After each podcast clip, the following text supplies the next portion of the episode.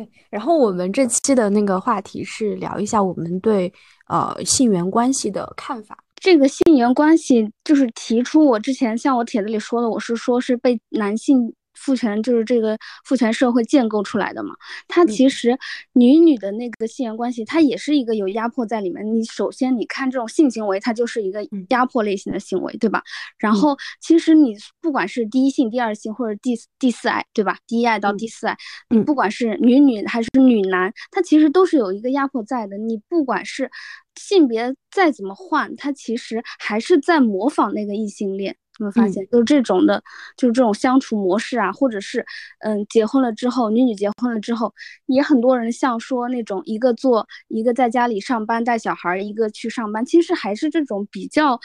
像异性恋的模式一样，他们其实就是在仿照这种异性恋的模式，没，却就像你说的，就是没有革命性的，就是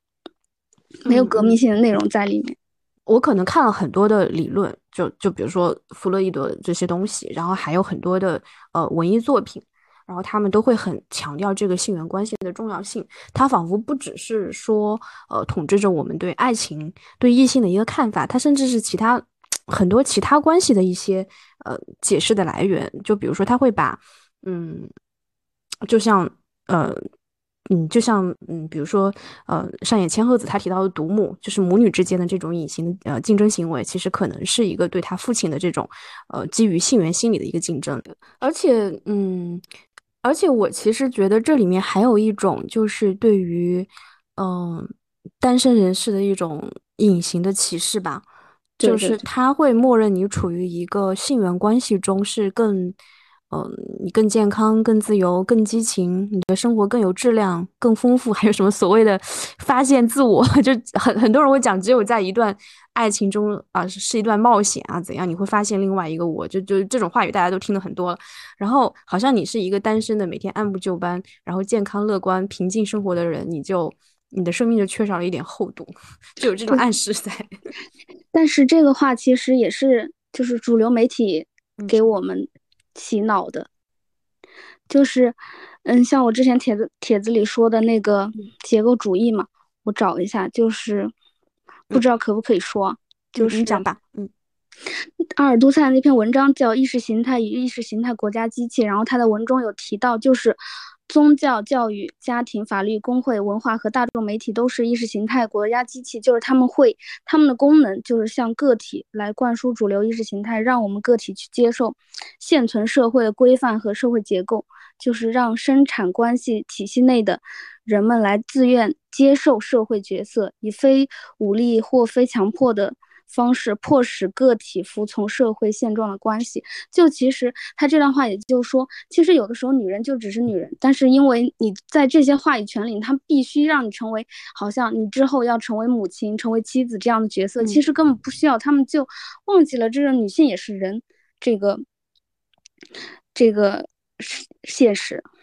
嗯嗯。就是女性，她好像更多是一个社会学的意义，而不是一个生物的意义。就是它是规定了你是一个什么样的行为模式，一个什么样的人格，然后这些东西就是一些女性人格、女性的特色。我我我是呃，我是觉得就是说，嗯，因为因为我我会看到很多呃说法，然后我也在听播客，然后很多播客可能也是一些。嗯，女性主义的播客吧，我不知道能否定义成女权主义，但是应该是一些女性向友好的播客，他们会去，嗯，他们对性缘关系的一个，或者说是性欲吧，或者说爱欲、爱与欲望对他的一个诠释会，哦，嗯，就会怎么怎么讲呢？就是说，啊。会讲的很好，会讲的很好。它对立面有两种东西，一个就是说，呃，父权，父权社会对人的压迫，对人的性压迫，就有时候可能是禁欲啊，然后有时候可能是说用繁殖来替代，就是真真实的情欲，然后有时候可能是一些性剥削，然后来掩盖你真实的情欲。所以说，这个时候你的呃个人的这种对自己性欲的呃充分的自由呃把控呢，它可能是你就是自我实现的一部分吧，然后也是你。突破这个体系的一种一种表现吧。然后，第二个敌人呢，就是说它是抵抗我这种无聊的消费主义和资本主义社会的一个一个工具，就是因为现在这种呃这个时代吧，就是它其实已经把人的这种爱欲这种东西，爱与欲望这种东西，它彻底变成了色情，就我们只能接触到呃一些色情的呃一些元素、一些片段，但那个东西和你的情欲和你的爱情可能毫无关系，所以说他他会觉得，当你去嗯。去进入一个真实的性缘关系的时候，它仍然是你在这种呃非常后现代的时代去找到自己的一个锚点吧，就会有我我会看到有这两种说法会存在啊。嗯，对你说的那个，就是把这种嗯情欲关系就是定义为色情关系，也是一个现在就是之前上的那个毛尖老师的一个公开课，就是电影学一个教授，他当时说的是。嗯，香港电影里的武侠就是相关的情欲关系吧？哦，情色，他用了这个词“情色”。然后当时老师刚开始开就是开课的时候，他就说：“嗯，如果有些人进来想是听那些黄色废话的，那你就去错地方了。就像就像你刚刚提到的一样，就是把这种情欲关系就是定义为那种色情一样，就是比较简就是简单低级的那些。嗯，其实。”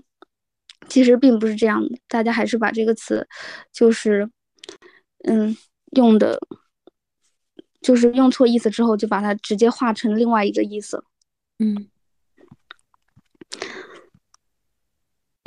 嗯，就是因为，其实你比如说像亲情啊，然后还有说像，呃，繁殖啊、生育这些东西，它。在原来可能更早一些的时候，它呃，我们有一套伦理，或者是宗教的东西，或者说是呃一些神秘的一些东西吧，就是它刻在你的脑子里，就你不太去问，就是为什么要做这些事情，但好像你不做就有点大逆不道，嗯，然后你当你就是呃。就是随着时间的发展，然后你不断的进行这种现代性的反思，以后你就会去问为什么？为什么？为什么？问到最后，你就发现好像没有为什么，就没有意义，然后你就可以开始不做这件事情。然后其实，其实性关系，我觉得也是嘛，就是所谓文化，其实所有的文化，所有的情感，它都是人类就是构建出来的，就是这这个不只是不只是情欲了，就就其实亲情啊、友情啊，它都是一个人人去。人人去，大家去，嗯，用一些东西去把它塑造出来的，然后，嗯，但是，但是在今天，就是，呃，不管是女权主义者也好，还是说在一些自由派啊，就是在一些不太去聊女权的自由派、左派的这里也好，嗯，性的这种这种牢固，它的大家对它的这种神秘色彩、这种滤镜，还是远远大于其他的。其他的关系的，就比如说家庭关系。现在你你一聊家庭关系，至少大部分的这种，呃，自由派都会觉得是一个很陈旧的词嘛，就会觉得一个电影去讲这个东西很俗啊，就是大团圆，或者说讲，嗯，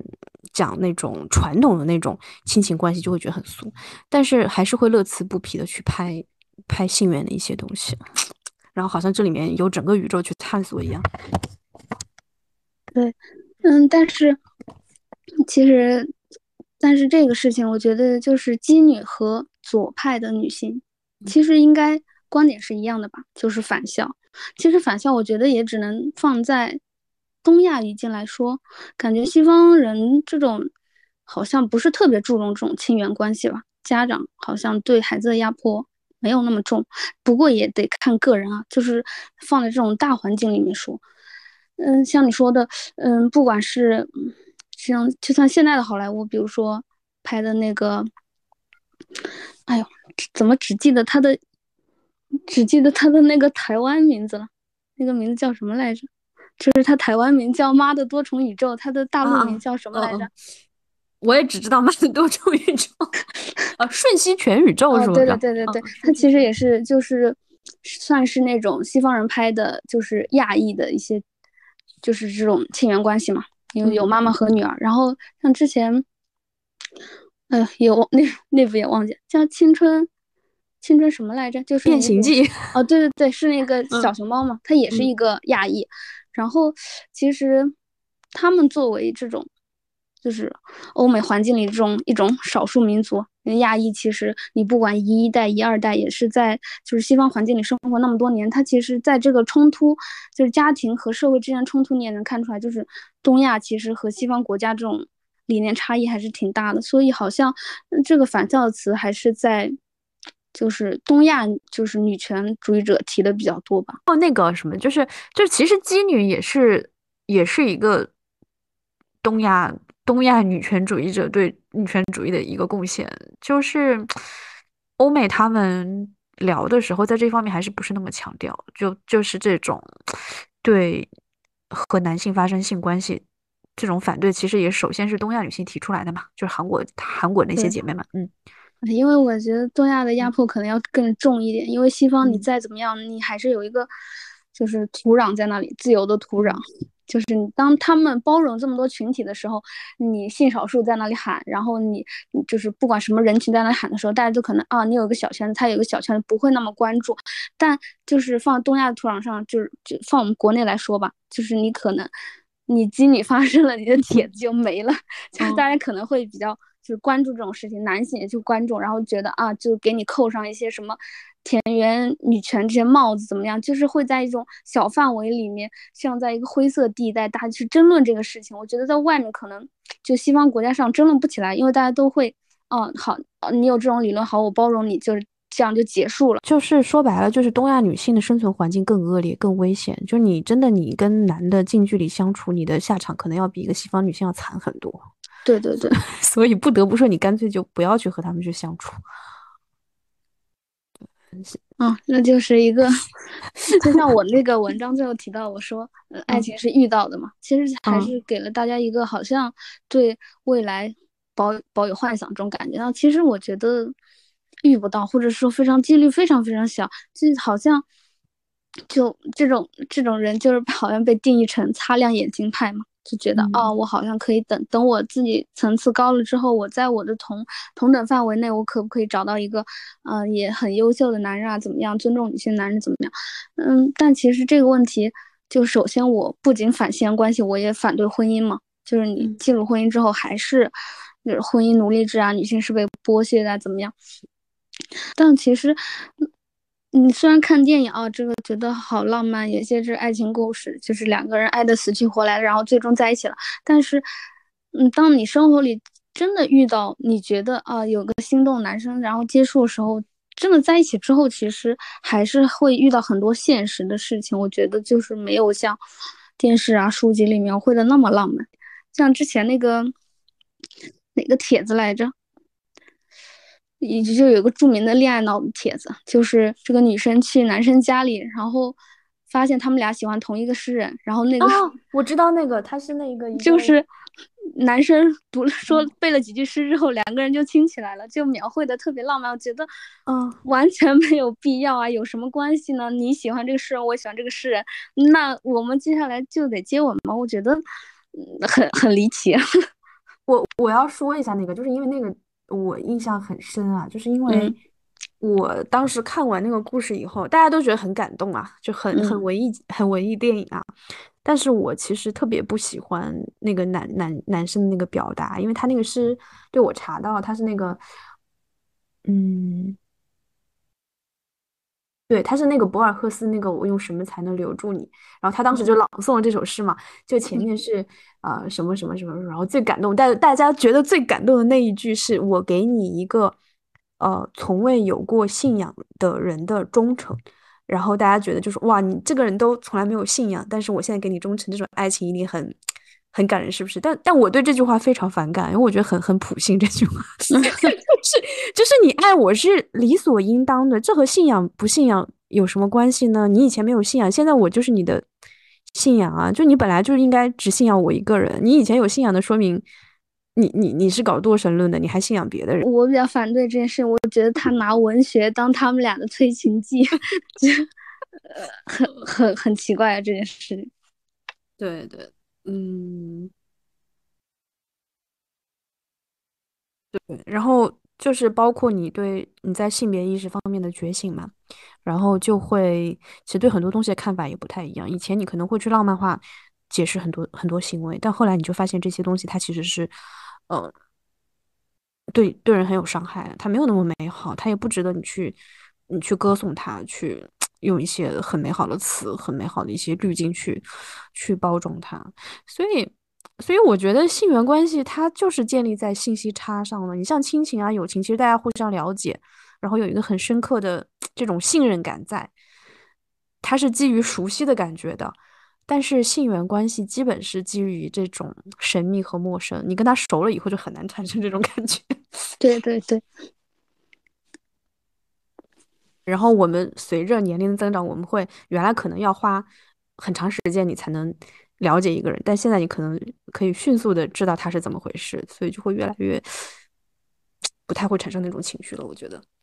对，就是我我我前段时间看那本书，就是《暮色将近》嘛，它是一个。呃，他那个作者已经九十多岁了，一个女性，然后去回忆自己的，呃，就是回忆录性质的一本书吧。然后里面有，他是终身未婚，然后他就会讲到说，他可能到了很晚的时候，我忘记是六十还是七十，反正就是比较老年的状态的时候，他觉得自己才不受情欲的控制，然后就不太去追追逐这些东西。然后在这之后，他就发现自己可以去做做很多事情，自己的生活可以。呃，所谓正常的去推进吧，就是去完成很多呃事情。那之前可能就是被这个东西去拖着走。然后，呃，我印象中上野千鹤子在一本书中也有也有类似的提法，就他可能到了一个相对年龄比较高的时候，他才呃，我记得他也是用了一个差不多的词语，就是摆脱吧，就是摆脱情欲的束缚。就是就是很多人会把。性性性性关系或者说是爱情关系和激情，呃，联系在一起嘛，就是大家在里面获得一种激情的体验。那激情当然是很好的，人人生是需要激情的。就你你一直就是很理性的生活，就没有激情，其实就很无聊，也容易抑郁症啊。然后需要一些冲破这种常规的东西在。但是呢，好像女性的生活就只剩下这一种激情了，就你没有办法在其他的方面，在你的，在你的。事业啊，在你对艺术啊、审美的追求啊，或者说简单的运动啊，就你没有办法在这种过程中去获得那种很很超越性的体验。但其实男性是可以的，男性可以把这些东西搞得跟就是跟跟宗教一样很神圣。嗯，对。哎，这就其实就提到了，就是像这个社会好像就不关注女性的才华，就觉得嗯。嗯，什么？你这个搞得再好怎么样啊？你文学再好怎么样？他就觉得好像啊，这个行业的大拿都是男性，男性就是厉害，体育就是厉害，就是说文学搞的就是好，好像有这种就是嗯意味在里面。然后女性大家觉得啊，你漂亮就行啊，以后能生孩子就行啊，好像大家就只会有这两点要求一样。而且不管提到什么，就什么作家、运动员，好像报道前面都喜欢。如果她长得有一点漂亮，大家就会加上“美女”两个字，这就不停的就是在关注女性的外表，就是大家就是，就算她有才华，大家还是会先关注她的外表，再关注她的才华。但是一个男性，一个男作家，大家就会只关注他的才华。如果他长得但凡有一点外表，那他一定会有非常多的 粉丝，女粉丝。其实女性作家或者说什么女性叉叉家的这种叫法呢，它有一个暗示在里面，就是你的这些才华是服务于你的你的性价值的，就你这些才华是个点缀，因为你有了这些才华，所以你更你更 更被男性去喜爱。但其实他他的才华。它和性别完全是可以没有关系的，它它是被全人类所喜爱，它就是一个单纯的才华，它不是一种性缘关系里面的一种催化剂，一种调情的成分。对，嗯，不管在什么，就是那种书本上啊，只要是女性，后面都要写括号女性，括号女，就是得标注出来。明明大家都是人类，但男生男性就是第一性，女性就是第二性，还要特别标注出来（括号女）。嗯，就是非常典型的一个第二性的表现吧。我我之前看的那个，嗯，就是前两年特别火的一个，就是那个萨利鲁尼写的那个《正常人》（Normal People）。对他那个小说和剧就有翻拍剧嘛，都还挺火的。哦。就我一开始看书的感觉，就是我觉得就是距离我很远的一种情绪啊。就它里面，就是萨利鲁尼所有的书啊，它里面他的好几本书吧，其实都是，呃，就他自己有一个标签是九零后的女权主义者这样的一个作家，然后他会关注很多社会议题啊，然后，然后也会从就是所谓女性的角度去写一些故事吧。然后，但我看到好几本书，首先它都是都是围绕性缘关系展开的，基本都是这样。然后呢，就一个是说我前面提到的，我觉得他他困扰那些东西离我非常远。就它里面所有女主角，她的那个心结都在，也也不能讲所有吧，就大部分人的心结，就她那个故事的纠葛点在哪？就是说对一些啊，比如说资本主义的批判。另外一方面就是说。就在正常人这个故事里面，这部剧我后来去看那个剧啊，然后嗯，其实改编的和原著呢是非常保留了原著的特色，就是两个青少年一开始是两个高中生，然后后来到他们大学，呃，这样一段一段生活吧，就是两个呃两个和周围的社交生活完全格格不入的年轻人，就他们可能喜欢读书，喜欢阅读，然后呃去讨论女权主义，然后但是他们身边所有的人都是那种很无聊的那种。Social queen 啊什么的，然后就是喜欢侮辱一个女性是平胸的丑八怪啊什么这种人，就不太反思，就是 很庸俗的过着生活，喜欢喝酒什么的。然后他们两个人，呃，也有一些家庭的问题，比如说原生家庭问题，还有一些阶级的问题。对他很喜欢讨论阶级，他在他所有的书中就会讨论到阶级，就经常故事中的一个人是比较贫穷的，然后，嗯，然后两个人怎么去克服这种 心理阶级带来的心理上的这种。距离感吧，就你一个贫穷的人面对一个有钱人的时候，你的你有一些距离嘛，然后去怎么去找到自己的另一半，怎么样去被治愈这种故事，我看的感觉就是说，OK，就是我，嗯，我不需要被这样的关系去治愈，就我不需要一个男性来治愈我的这种问题，就是他书里都是男性治愈女性吗？互相 互相治愈，哦哦，互相互相治愈，对，互相治愈。然后就是，就或者说，你一定要，我们就不去讨论男性还是女性，就是你一定要通过一个性缘关系去去治愈这些嘛，去所谓就是变成更好的自己嘛。对，其实如果你有办法自救的话，其实就不需要其他人来拯救你了。嗯。其实就是那那个最传统的那个爱情观点，就是他可能很古老，就是苏格拉底说的，我们每个人都是一半，然后就是找到了另外一半就在一起了，就很很多现在的故事都是这句话的一个变体嘛。但我觉得，嗯，你没有办法去通过，就如果你你是有缺失的，那你最好还是自己把它补起来。对，嗯。我我其实不太想象得到，就是不管是电影里还是书籍里，这种互相治愈的故事，就是好像可能就是一个人没有那么开心，然后受过一些创伤，然后两个人经过一些交流啊、安慰啊，或者是一些活动啊，让你开心起来了。但其实好像别人帮你弥补的这一小块，不如你自己弥补起来的。如果万一他。就是就好像每次故事到大大团圆就会结束了，但如果说真的到后面那些就放到现实里来说，就这个人可能最后还会离开你，或者说因为一些鸡毛蒜皮的事情，其实文学和就是影视作品还是被美化的，就你靠别人救的，就是不如自救。嗯，因为你自救的这个你治愈了之后是永恒的，你不能去依赖别人，他就是。那个人离开了你怎么办？那个人移情别恋怎么办？如果你们生活里遇到摩擦了、观念不合了，到时候会感觉会就是消减掉一部分，就是当初他带给你的那种，就是你当初觉得他是一束光，然后他可能之后就不再是了。对，这倒是，就是有些人确实，但我觉得仅仅停留在。就是好朋友层面也行嘛，不一定是异性，嗯，同性也可以。就有的时候，就是同性付出可能不比异性少。就像你的好朋友一直在陪伴你、鼓励你，说了很多话，你都会觉得啊无所谓啊，这是朋友应该做的。但如果一个异性来说，你就会觉得哇，这个异性好好啊。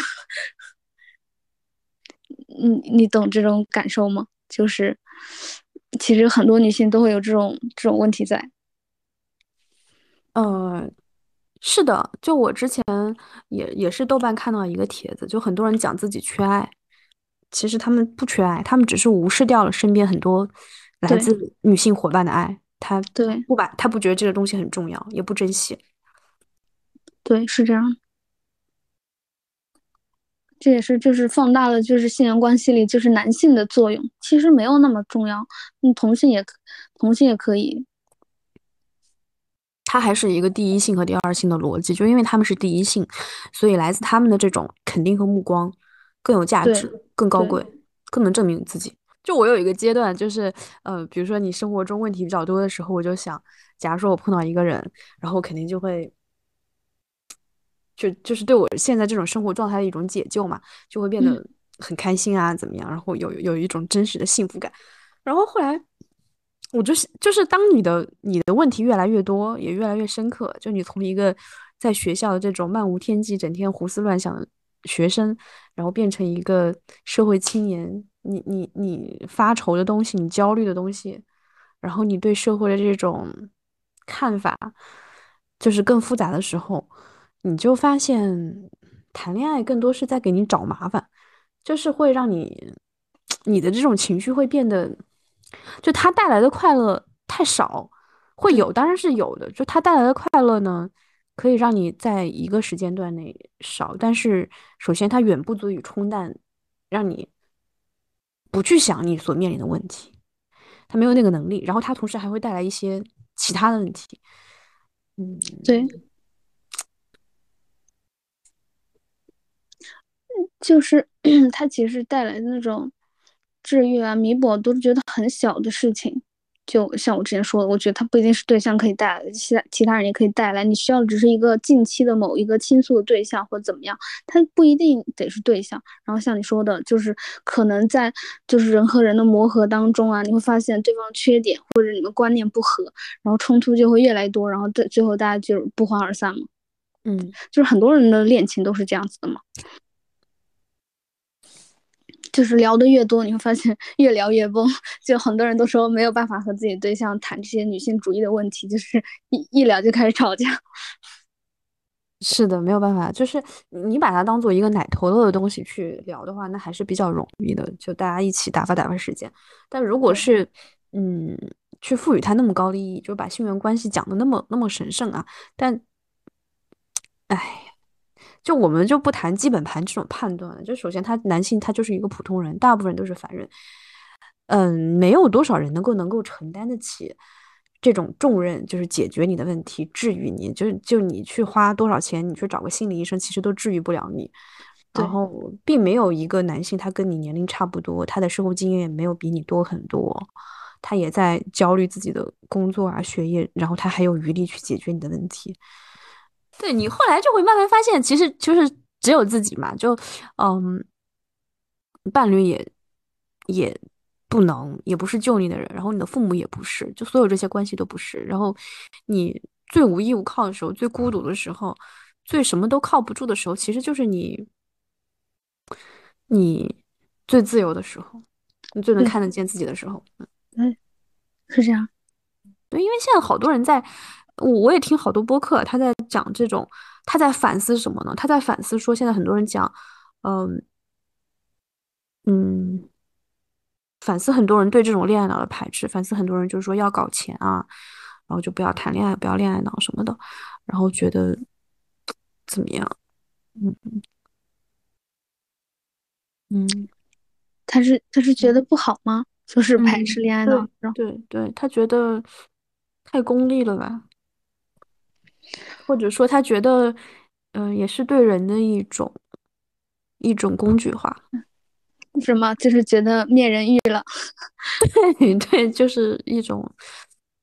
也也是一种父权的话术吧。就是说，你不要去，你要，嗯，你要去把自己变成一个搞钱的人，然后很社达的那种感觉吧。我不觉得，我觉得这种话术好像有一点点像。当你决定不走入那个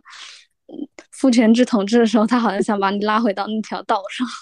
他好 急，他急了。有有一种，有一点点这种感觉啊，但他可能出发点不是那个出发点，他可能还是觉得大家得要得浪漫啊，得憧憬啊，得憧憬这方面，他可能出发点这个，但是和那些父父权制的阴谋可能就是不谋而合了。对，其实就有时候你去讲理论，你正讲反讲都能讲好多，就很空很悬浮。那我们不如就是看看现实嘛，看现实的情况就是，虽然大家口号喊很讲啊，但是呢，大部分的女性女性的基本盘还是一个一个恋爱脑的基本盘，一个大部分人都在把浪漫很抬得很高的基本盘，就远没有到担心，呃，他们会把自己。过度的设达功利，把自己变得工具的这种程度，就这种担忧是完全没有必要的。对，不过这种男性男性对于这种女性的态度，确实跟学历没有关系。有的人他可能学历再高，素质再高，一谈到女性问题，还是会破防。然后你会觉得，哦，他平时交流这么好的一个人，竟然这么浅陋，会有这种幻灭的感觉。这也是我觉得。哦，女性为什么要在通过和异性的这种性这种关系去找到更完善的自我呢？你本身你就比他们完善，你你就是女性，就是被女性自己的人格就是更好的。对，就你不需要一些很容易破防的人来教你怎么样情绪稳定，怎么样去构建一个健康的人格。嗯。对，就是女性其实被男性污名化的太久了，会总说什么女性是不理智的，女性不能当掌权者，因为他们是情绪化的，怎么怎么样。其实这一套言论已经 延续了太多年了，甚至我可以说很多男性仍然这么认为，就是他们还会认为，嗯，这个社会这个世界就是男性的贡献啊，打仗都是男性啊，什么什么医生啊，作家啊，什么。厉害的都是男性啊，女性就是弱一点啊！哎，就这种言论看的太多，都已经懒得反驳了。就女性就会 很矛盾，一方面就是很多左派的人，其实就自由派人，他会很，就尤其是欧美的一些啊，就会很，他会觉得你要性解放，嗯，这是你自由一个表现。但是另外一方面，其实我们知道，我们会不停的被荡妇羞辱。我觉得没有办法。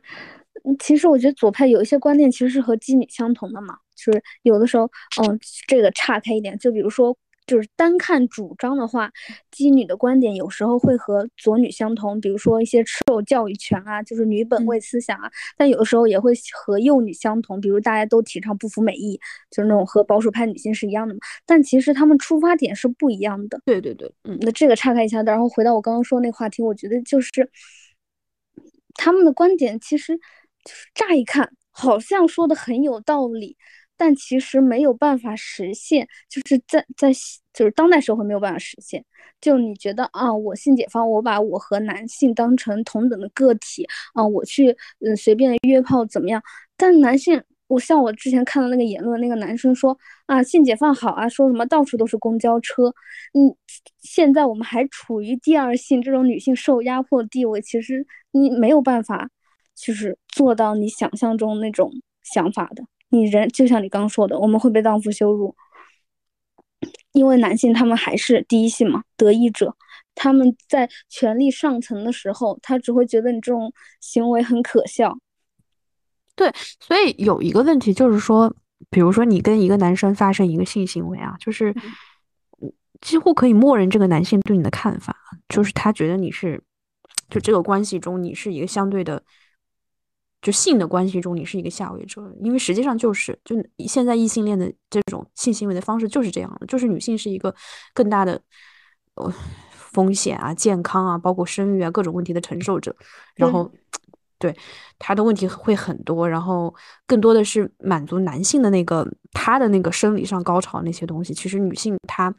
阴道是没有办法获得高潮的嘛？就这个过程无疑是你是下位方。就我们不论你们在情感上谁上位谁下位，或者社会地位谁上位谁下位，但是这个性行为它就是一个女性在更多的照顾男性、顾虑男性感受的过程。那如果你进行的就是这样的一个性行为，然后你反过来说，你在这个过程中你得到了解放，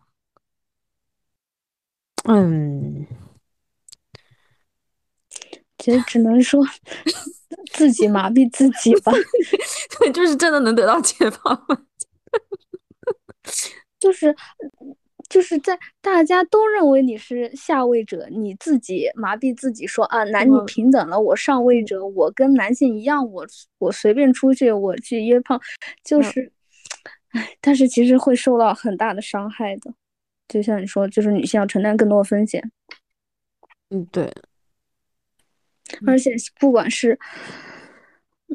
尤其是影视剧啊，其实你特别直观的能看到，就是女性是被凝视者、被观看者，是性客体。然后所有的女性都会要求你啊，化妆啊、漂亮啊，就什么抗战剧你都能看到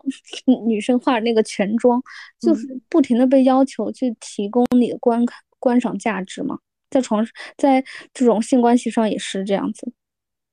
对，就是说其实会陷入一种两难。一方面呢，你是，呃，你觉得。就是我们会觉得，你在这个时代去讲性解放、去性自由、去谈那种不存在的自由，它是有害的。但另外一方面，保守的东西，就是那一套东西，也是有害的。对，这也是在伤害你。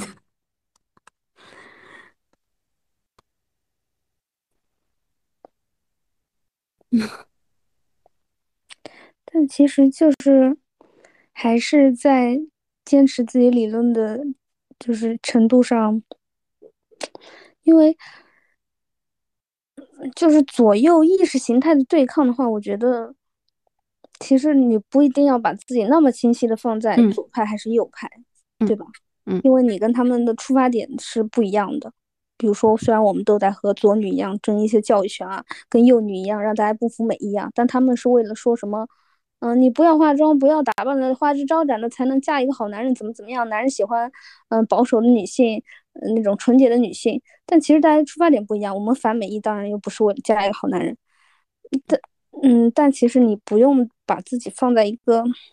那么准确的观点上，毕竟我们每个人的个人的力量都是有限的嘛，不可能说，嗯，我提出一个多好多好的观点，立马就能发展起来，只能在。作为一个渺小的个人的情况下，就是坚持好自己的事，就是坚持做好自己的事情嘛。如果能在就是一些细枝末节的小事上面能影响到其他人是最好，但是影响到不到其他人的话也 OK 啊。嗯，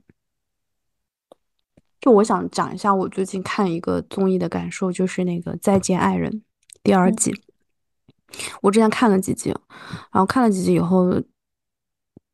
就看到后面，我就会觉得，嗯，嗯，就是这个关系如此痛苦，如此的畸形，如此的折磨人。而且，就是当一个离婚综艺，他在选选嘉宾的时候，他首先不会选那种人品特别跌出下线的嘉宾。然后，他们的离婚通常或者感情危机，通常也不是因为出轨啊，或者是一些非常。就是你一听就无法挽所谓的无法挽回的这种原因啊，就是当节目筛了一遍的人，就他们可能都有比较不错的社会地位，然后有一个基本的嗯体面的感觉，然后甚至外形条件都不错，然后人品也有一个底线，你仍然会觉得这种关系是如此的痛苦，如此的充满。充满较量、计算、折磨、控制，然后这种节目，它它的所谓，尤其它是旅行嘛，就是人一想旅行，就又会浪漫化很多东西，就会它那个落脚点都会落在治愈，或者说解决问题、沟通、交流，什么打开自己，什么这些这这些事情。然后我就觉得说，就不要在史上雕花。就你不要强行让他们解决问题了，就是这个东西就是一个很垃圾的一个关系，就不要去修复了，就可能大家走出来会更好。这个这个事情我记得啊，这个综艺我听说过，但是我没有看。他们是离婚了还是待离婚啊？都有，就有的是离异的，然后有的是可能是就是要要离了，但还没离，就是大家一起来节目中有一个。录十几期节目，哦，我有听到过，就是比较有争议的那对夫妻，就是张婉婷、张婉婷，对对。但是我我具体我没有看过，然后也没有看过视频，但是听起来好像很恐怖的样子。然后我是觉得，其实当你真的把这些就是相处过的那些事情再拿出来说的话，再痛苦一遍，顺便就是制造一些看点，就是给观众们看一看，然后制造一些话题和噱头吧。但其实我感觉对他们两个人还是挺痛苦的。我觉得他在倡导一种东西，就是说两个人有问题一定要解决，一定要沟通，一定要 了解对方。其实有没有可能你们离开对方才是更好的呢？就大家不一定要一一定要达成理解，达不成就是达不成嘛。对的，就你付出那么多努力，你有那么多精力，你早早干成其他事了。对的，就是虽然我没有看那个《再见爱人》，但是我看那个 就是之前那个。刘云和郑钧他们那个综艺叫什么《妻子的旅行》是吧？然后他们俩不是也吵架嘛？然后当时还以为他俩是上的《再见爱人》，甚 至吵的也非常的激烈。然后其实像你说的，其实郑钧他根根本就没有办法改变他这种大男子主义的人。你今天在节目上两个人啊敞开了聊，然后抱了一下和解了，但下次郑钧还是会伤害刘云，就是说那些。啊，世界上我最爱我啊，我就是这么一个人啊，玩摇滚的人就是酷啊，就是这种话，他还是会伤害到他，因为他就觉得，啊，我在世界上我最爱我，他像他那个老婆说什么生病了都不会照顾他，觉得生病是你自己的事，就是他都说了他不会改变了，他又不会进步，那嗯，这两个人不就是相互折磨吗？就是，嗯，虽然我不知道。呃，刘颖可能比较开朗啊，怎么样？然后郑钧身上爱他那个摇滚的劲吧。但是，除了这种摇滚的这种摇滚的这种加歌手加成的这种光环，那除了这个，他不就是一个大男子主义的男人吗？但其实，嗯，就是回到你那个再见爱人的事儿，就是他就是人就是这样一个人了，你都没有办法改变。再谈就是你这硬撮合，就是还是没有办法。像你说的，还是分开最好，对吧？就是他其实，在浪漫化你的痛苦。就是假设我们特别理想的情况，就是说两个人真的通过一个综艺，就是达成了理解，然后又又在一起了。其实有的夫妻他们就又确实又复婚了，或者怎么样。但是在我看来，就是说，嗯，有的他们所谓的改变呢，是你比如说你就是郑钧来说，嗯，他真的改，那他就是放弃自己的，让渡自己很多的自由嘛。你真的会，你是让刘云开心了，你开心吗？你真的就把以前那些浪漫和热爱你就都忘了吗？你就这这种生活真的就是你就能无缝衔接进去这种这种亲密关系里面吗？这是一种啊，就假设你改了的，然后你真的能把这种这种舍弃和选择，就把它讲成一个用很很美好的语言讲成一个大团圆的故事嘛？就像一个女生她结婚生子，OK 好完美，但是她牺牲了自己的事业，然后你就说你看他们和解了，这是和解吗？这其实是。妥协嘛，然后另外一种是，其实他们也没有解决问题，他们只是再次被情绪冲昏头脑，他们再次误以为，呃，可以，就是又把自己的那个，就觉得可能过几天我们就能解决问题了，就无限期延后那个离婚的时间了。就有的确实，他们就又复婚了，但是问题仍然存在，就之前那些东西，他就是继续苟着，继续互相的恶心。嗯，然后你就会把这个好像看成是一个节目的成果，就你这个节目真的不是在造孽吗？请问，你不是在造，你不是在让他们重新钻进那个监狱里吗？为什么一定要逼他们和解呢？我不想和解，把他们俩的矛盾拿出来再说一遍，就让两个人再痛苦一遍。其实还是分开是最好的。就像你说的，其实你要是真的改变了之后，那他可能就不是他了。他身体里某一部分他改变了，你可能喜欢的原是原来的他，但是他原来 他身上有你不能忍受的部分，但他改了之后，这部分是忍受了，但他的个性也没了。其实，哎，不合适还是分开最好。其实，节目可能还是制造一个噱头吧，就是一个很简单的，觉得两个人一定比一个人好嘛，就是两个人赖赖狗着也比一个人快乐的孤单要。看上去更更像故事的结尾，嗯，就而而且啊，我还有一点啊，就是说，假设啊，就特别理想，就是他的所有的问题都解决了，也心甘情愿、快快乐乐的。可是过去那些伤害就不存在了吗？我要是被一个人那样伤害过、无视过，你再怎么改，我都我过不去。对，可能会在某一个，可能会在下一个 爆发的点，这对我就又又又提起来，情绪又冲到。然后到时候还是会旧事重提，然后或者说怎么怎么样，嗯，嗯，一定要去讲一个亲密关系的故事吧。就是我们还还有很多这种心理咨询，就是你一定要给这种人一个解释啊、理由啊，然后就要治愈他、疗愈他。那有没有可能你是在？抹杀他的一些东西。最近其实算是一个好消息可以分享，就是我在当时我的帖子里提到，我出生出生在一个重男轻女的家庭嘛，然后现在爸妈终于要离婚了，现在可以尊称为我的生物爹，可以现在叫他为我妈前夫，一个更疏远的称呼。嗯，其实他我妈妈她可能也就是挣扎过很久嘛，因为她毕竟是一个。七零后一个比较传统的女人，就是被困在这种家庭里面，然后被被伤害。她可能受到伤害要比我更多嘛。虽然说我在被我小时候被家里人殴打啊这种情况，她同时也在受到他们的歧视。他们会用语言攻击我妈妈，说她 说什么下不了蛋的公鸡啊什么，就是哦不是，就是那种生不了男孩那种话嘛。嗯，其实也在。而且同时，他们在攻击我是女性的时候，其实也在又一遍，就是攻击了我妈妈生不出儿子这个现实。然后，但是这么多年呢，只能说他肯定也就是很勇敢的事情嘛，就迈出了这一步，实在是过不下去了。嗯嗯嗯，我当然也跟我妈妈灌输过很多这种女性主义的话，我会拿着那种。帖子什么什么，我就跟她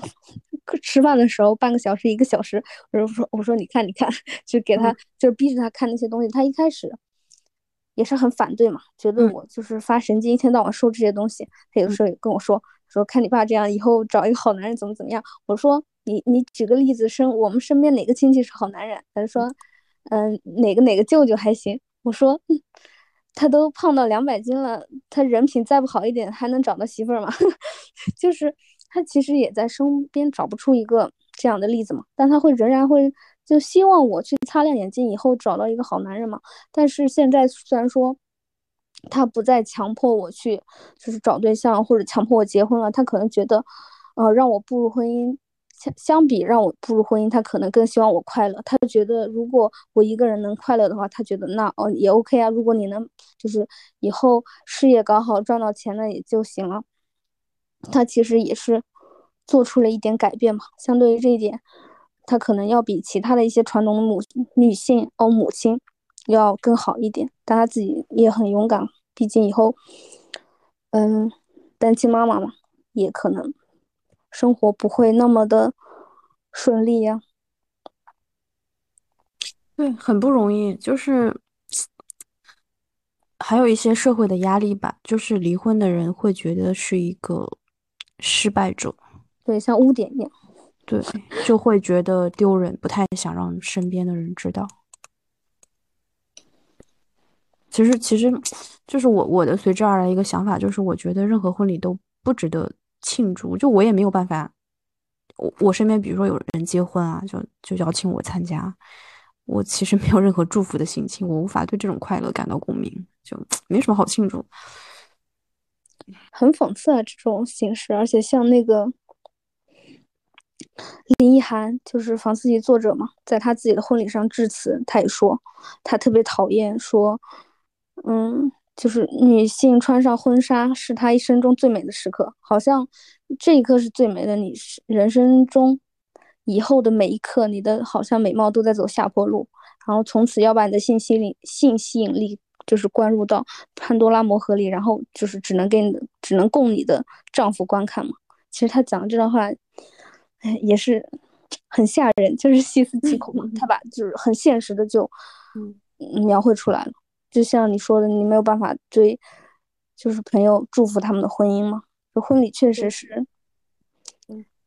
对，其实其实你说，呃，因为性缘关系和婚姻关系它不是重合的概念啊，但是它有很多不是完全重合的概念，但是它有很多。相同的逻辑嘛，就是尤其是大家现在大环境会觉得，如果一个男性不跟你结婚，那他就在耍流氓，他是不是真的爱你啊？他不想跟你结婚，他在浪费你的青春，会会有很多人这样想，即便是一些女权主义者。然后，但是婚姻这个事情，它婚姻是婚姻就是服务于男性，它的起源至少是这样的。就你后面可能通过一些制度设计去某种程度上的改造，但它基本的逻辑就是服务于男性，因为男性他没有办法自己生孩子，他也没有办法确认自己的子孙，他确认不了。女性生下来她就是自己的孩子，她不需要通过结婚来有证明。男性甚至于他结婚，他都证明不了这是他的孩子。然后，然后可能在古代的话，就是他会，他会把你锁起来，就让你大门不出，二门不迈，然后通过这样来保证他孩子的血缘的纯正性。那到了皇权这种情况的话，可能就干脆把宫里的雄性生物都全部的阉割，就是 保证他们的血脉，血脉嘛，就是他们是有这种危机的，他必须通过一整套的婚姻。就是给你披上婚纱，然后让你停止在外面有一些其他的性伴侣，然后来这样男性才能可怜巴巴的有一个自己的后代。但我们女性不需要，我们靠母系母系社会，我们靠姐妹互助这种社会供养，我们就可以繁殖，就可以有后代。我们我们不需要婚姻才能实现这种。这些这一切，所以他从一开始，他从最基础的地方，他就是服务于男性的。对，而且他希望你去生一个男宝，还得冠上他的姓来延续这种男性的统治。对，因为他的目的就很明显嘛，只是大家不愿意承认这一点。他没有这一整套东西，又是加惯性，又是把你锁起来，他真的就是很没有安全感。但是女性生下一个。人就是，尤其是女性之间的这种线粒体遗传也是非常顽强的，就是比这种 Y 染色体，基本上 Y 染色体传几代你就很难再往上追踪了。对，而且现在不是可以单女生育了吗？那种基因诱骗技术，有两个 X 染色体，就母性的这种，就是吵得也很激烈嘛。就很多吵，就是反对的人，我觉得他不管是男性女性，他可能就不明白这种深层逻辑是什么。他就觉得，那，你你你女性，你打拳，你什么都想要，就是孩子也要跟你姓什么什么的，就好像你在，我只是想把我被剥夺的东西拿回来，就好像我在故意的争取什么一样。但好像有些男的，就是我替女生讲几句话，这也叫打 拳，就很奇怪，你懂吗？就他们把打拳定义的。会特别的浅陋，就有些事情我都根本觉得没有在打拳，他们都觉得你在打拳。嗯，对的，嗯，对，其实其实，呃，你如果说姓氏来说，最古老的那个八大姓氏，上古八大姓氏都是女字旁嘛，嗯，他们的那个社会都是围绕着女性母系的关系来来展开的。就没有什么，就如果你觉得这是一种强权，一种所谓的打拳，一种女性对男性的压迫的话，那那只能说我们被男性压迫了更更长的时间、更深的程度，因为男性根本不用贡献什么东西，他们只是贡献了一颗精子，而且排出精精子是非常不值钱的，卵子是非常珍贵的，他们只是做了一些很无意义、很轻松、很没有价值的事情，然后他们就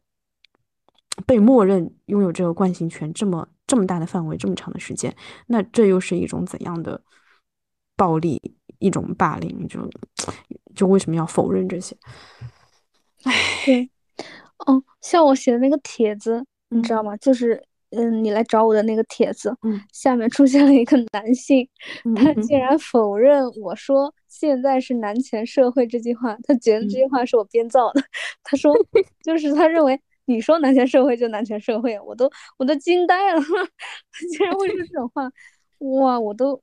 就是觉得没有必要再跟他说谈下去了。后来我回复了他几条，我就没有再回复了，觉得啊太惊讶了，竟然还有人有不知道这个。嗯，虎虎扑出现很高频率的一句话就是说，中国女性的地位已经是全世界的范围内更最高，没有最高，反正就是已经很高了。特别爱说这个，还还爱。爱拿那个印度来比，但是印度控制人口的时候也没有堕女胎呀。对他们最初是让男性去结扎嘛，虽然好像我听说就是我们计划生育的时候一开始也是让男性结扎，但是受到了反对，就是后来就是让女性上环嘛，但是女性上环对身体的伤害非常大，就是现在就是去看帖子里还是有很多人的妈妈阿姨啊，就是就是环甚至都没有取出来，节育环没有取出来，就是非常痛，流出来会滴血。但是，但是男性结扎创伤小，然后又可逆嘛，就这么一点点的这种小付出都不愿意做。然后，但是当时，嗯，印度是让男性结扎的，因为他们的人口也非常多嘛。但是，哎，你就这，你还你还和印度比，就是他们整天就是，当然了，哎，要说不过审的事情，就是发现。就是大部分这种极度极端男权和这种右翼民粹的这人啊，是人言是一伙人一伙人的，对对，不会维护大爹小爹。对，就我这几天在看那个，呃，就是一本他去回顾这个德国，呃，二战前期的这段历史，就是魏魏魏玛共和国这段时间这段时期的这个书嘛，他就在梳理德国是怎么样一步一步走上这个纳粹的道路，然后呢。呃，其实他就讲到了很多纳粹的政治主张，他是非常旗帜鲜明的反女权的，就包括很多纳粹党内的这种妇女组织，他们都是呼吁女性回归家庭，然后生育。就他那个逻辑很简单，因为首先纳粹就是一种民粹，他就是 一种民粹到了极端的程度，就是对其他民族要屠杀。然后，那你要怎么才能实现这种民族的优势呢？你当然是要有强大的这种人口啊，什么兵力啊，什么的，所谓基因的优势啊。那这个怎么实现？当然是女性全部回归家庭，然后认真生育，然后一些所谓的老弱病残就进行，他们不仅去，就是去屠杀那些犹太人，他们也会屠杀一些残疾人，就是进行一些灭绝吧。然后不觉得是耻辱？真的每个女性都应该为此而感到耻辱，尤其是男宝妈 追男宝的话，就是叛徒，你们就是就是和女性的奸败类。嗯，之前。之前在那个电报组里，就是一个女权电报组里嘛，看到有一个人说，全世界上除了激进女权主义者，其他所有人都是精神男童，每一个人都爱男爱的要死。我觉得对，我觉得每个男的也都是男童，他们对男的是有那种那种爱的，就我说的那种尊重理解那种爱。对，而且他们无脑维护，特别的团结。对。就是对男，他们对对同性会爆发出那种真正的热烈的爱，真诚的尊重，基于尊重来。但是对女性，对他们的老婆就不是那么一回，他们只想要个好女人。对，像你之前说到，就是两个陌生男性可以靠开黄腔来拉近距离嘛？他们觉得冒犯女性好像是非常简单的事情，是成本最低的事情，就好像。就很多人讲男性是可以肉体和灵魂分开的，其实女性也是分开的。他们大部分性缘关系里面没有什么肉体的 快乐，对，是是分开 的。就是，就我们在讨论性缘关系的时候，其实都忽视了女性她的她的性性的快感的问题。然后，嗯。是是一个社会社会社会层面的社会学层面的一个一个快感，就因为你跟他进行亲密接触，你的那种羞耻感，就是荡妇的被荡妇羞辱的可能性，这种带来的这种刺激的禁忌的感觉，然后让你觉得这个事情很很有超越性。但是对男性来说，他可以随随便便花二十块去找任何一个人去解决这件事情，没有什么神秘的，就就跟吃一根辣条一样。对，我把那篇文章找到了。那篇文章是说性欲是建构的嘛？它里面当然也谈了很多政治性的话题。然后他说，通过自己的从属地位情绪化来使女人对男人，就是男人性有了性反应。所以说，这导致他们不仅在卧室，而是在生活的所有领域都屈从于男性。然后。二十世纪二十年代，男性恐慌于女性在性上没有正确的向男性屈服，就因为当时的第一波女权主义正在如火如荼的进行，这使女性非常自傲。当时性学家们在思索，到底是只有百分之四十的女性是性冷淡的，还是可能高达百分之百？然后性学家们就一直在研究这个事情嘛。嗯，他们是，就是大家就在屈服上面而产生了性反应。其实就是这篇文章就是在说嘛。就是我觉得压迫让女性就是大脑上产生那种幻觉，就是压迫而产生性行为，呃，性高潮。嗯，其实其实并不行，很多女性她都是不能通过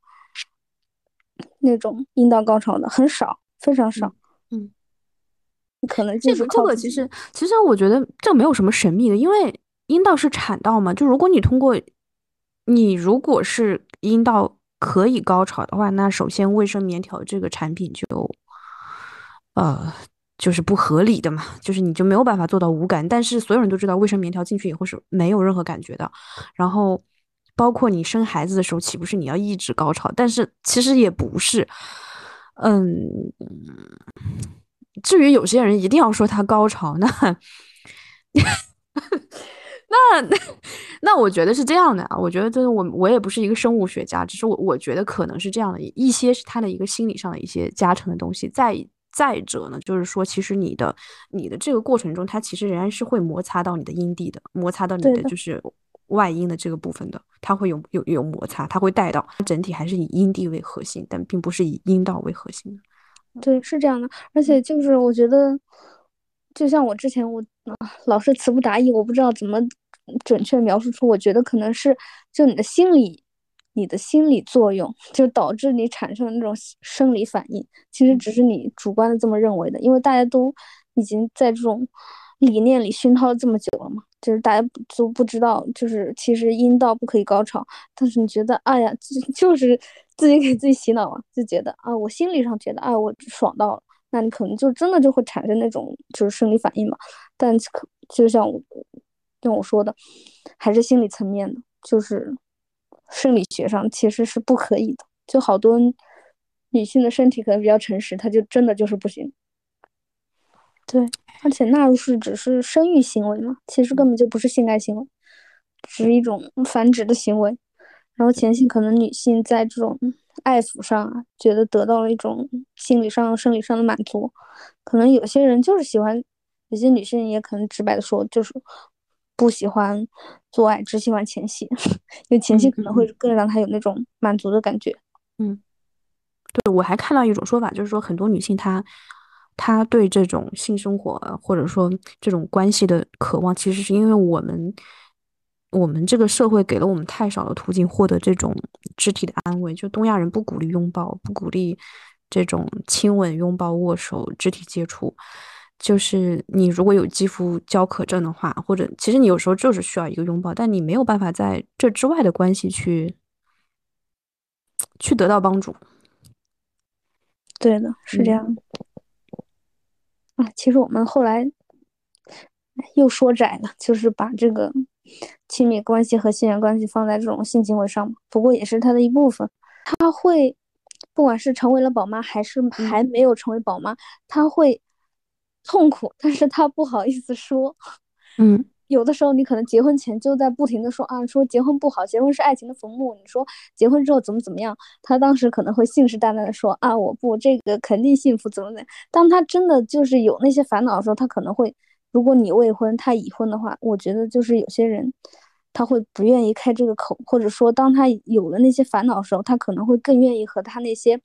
其他已婚的朋友说，因为他会觉得可能那么共鸣嘛。对，因为他像我们之前聊的嘛，就是未婚的这种单身人士，可能是在一个被歧视的这种对对地位上，他可能觉得跟你说是一件丢脸的事情，可能不愿意和 这单身人士说。这其实是一个成功学的东西，就是你的爱情美满是人生的一部分。所以为什么要要要要有秀恩爱这个词呢？就是恩爱是值得秀的，就你进入了一个一个值得被秀出来的关系，好像就是可以放，就跟你提了一辆车，买了一个仿，升职加薪，拿了好 offer 一样，值得被秀出来的。嗯，对我当时那个帖子里我有说，就是。哦，不是我说的，好像是那个组长说的。他说要向内寻，而不是向外求，不需要就是其他人去给予你那些你需要的情感价值啊怎样的。其实还是之前说的，要学会自救吧，学会自己充实自己。嗯，其实其实很多这种亲密关系、性缘关系都是一些很廉价的，就像你说奶头乐一样，就是很廉价的那种成就感、满足感。其实你回头想的时候，他其实可能都没有那么快乐，痛苦要比快乐多得多。所以我我我我我就我反正我不是说否认你的性欲啊，就是性欲肯定是是真实存在的一种欲望，一个真实的感受，嗯，但是在这基础之上，就是把性欲和很多东西强行给它上价值，把它神秘化，然后把它诠释成一个就是你在这种世界里一个很很唯美的、很很独特性的东西，我觉得有点过了，它远远没有那么重要，而且而且其实。就很多人把性缘关系视作一种一种反抗嘛，就是对一种平淡日常的反抗。但其实性缘关系本身也是一种枷锁，就我们也是被他奴役的。我们不止被资本主义奴隶，不止被父权社会，就是被这种 传统的这种禁欲的这种保守思想奴役，我们也在被性缘关系这种过分的强化、过分的抬高，这种浪漫爱的这种传奇。我们也在被这种东西奴役，就我们在追求它。其实这里也不是，这其中也没有自由。对，就是还是要强调个人的作用嘛。就是你的人生，我们很多时候都忽略了个人的作用。其实你是有的选的，你是有的反抗的，只是大家只是没有选。嗯，对，就作为一个成年人。你在十八岁以后，其实你比你自己想象的可以做的事情要多很多。对，嗯，好，那我们就，嗯，就我觉得还是很激情澎湃的，就是，呃，也是是是另外一种激情的生活吧。嗯，对，也有很多，因为啊，我经常会聊着聊着就讲到自己感兴趣的事情，就会语速加快，然后会。嗯，你今天也聊了很长时间嘛，是我比较感兴趣的话题，然后和你聊天也非常愉快。嗯，对，就是会，嗯，就就是找到同温层的感觉嘛。然后，然后其实，嗯，你像如果我不去去录播课，去主动去找一些这样的朋友的话，可能我我确实我的三次元生活，我身边所有的人都是。嗯，他们的想法都是非常非常传统的一个想法啊，这个传统是贬义的意思。然后，但是你还是可以去做一些努力，去找到找到一些令人激动的小伙伴。嗯嗯，好开心。好的，那就晚安，晚安，拜拜，乐乐，拜拜，小福。